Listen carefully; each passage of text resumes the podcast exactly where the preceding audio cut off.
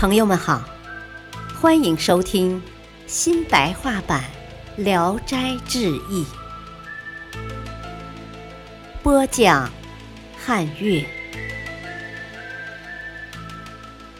卷二，水芒草。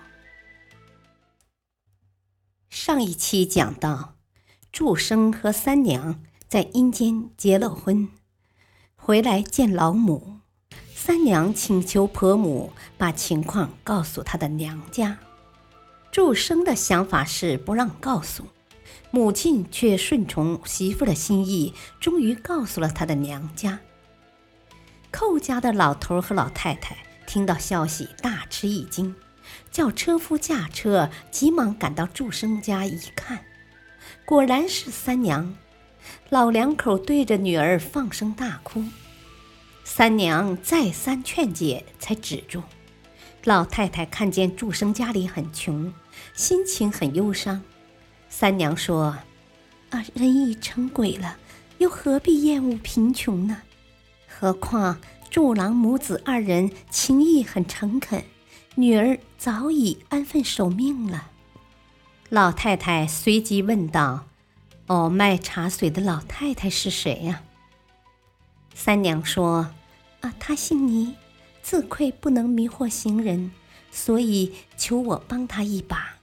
他现在已经托生到府城里一户卖豆浆的人家。”说完，就瞅着祝生说：“啊，既然是女婿了，却不拜见岳父岳母，我又是什么心情呢？”祝生这才跪在地下拜了岳父岳母。三娘随即下了厨房，替婆母烧火做饭，招待娘家父母。娘家母亲一看，心里很凄惨。回家以后，马上派来两个侍女，给她服役，还送来金银一百斤，棉布绸缎几十匹，酒肉时常赠送。祝母家道小康了。寇家也时常招呼女儿回去住娘家。三娘回去住几天，就说：“啊，家里没人，应该送女儿早早回去。”有人故意拖延，她便飘飘然的自己回去了。岳父就代替祝生兴建高大的房屋，营造的尽善尽美。但是祝生始终没到岳父家里去。一天，村里有个人中了水蟒毒，死后又活了，互相传说，当成一件怪事。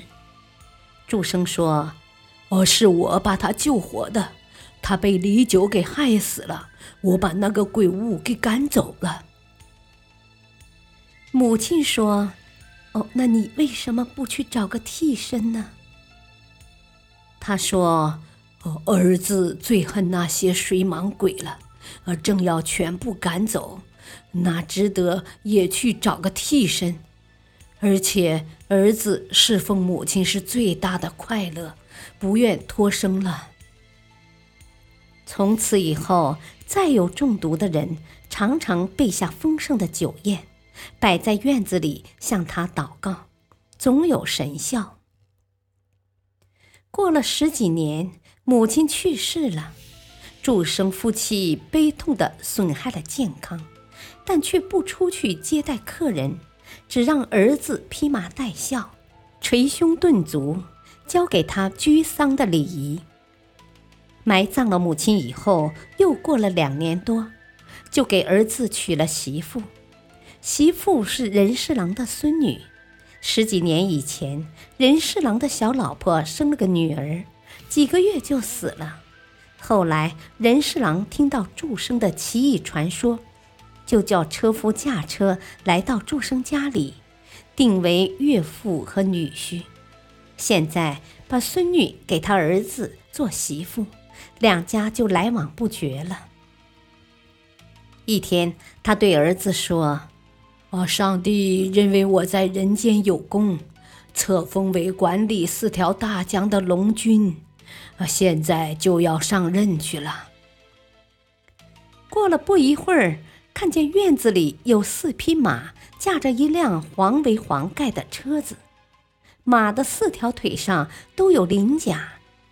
夫妻俩穿着华丽的服装走出来，登上同一辆车子。儿子和媳妇都跪在地下，流着眼泪拜别，一眨眼就无影无踪了。同一天，寇家看见女儿回来向爹妈拜别，也把祝生的话说了一遍。